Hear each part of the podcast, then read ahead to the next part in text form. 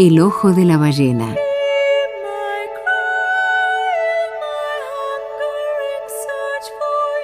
Un espacio de literatura, filosofía, mitos e historias para viajar en el tiempo y retornar a las fuentes.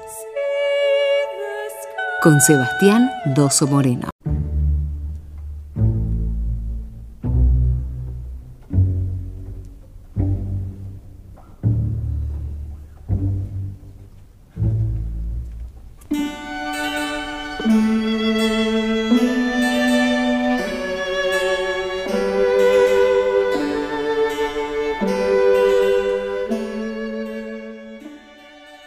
Estaba echado yo en la tierra, enfrente del infinito campo de Castilla, que el otoño envolvía en la amarilla dulzura de su claro sol poniente.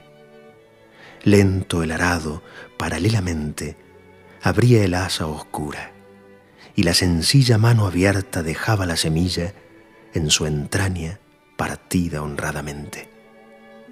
Pensé arrancarme el corazón y echarlo, pleno de su sentir alto y profundo, al ancho surco del terruño tierno, a ver si con romperlo y con sembrarlo, la primavera le mostraba al mundo el árbol puro del amor eterno.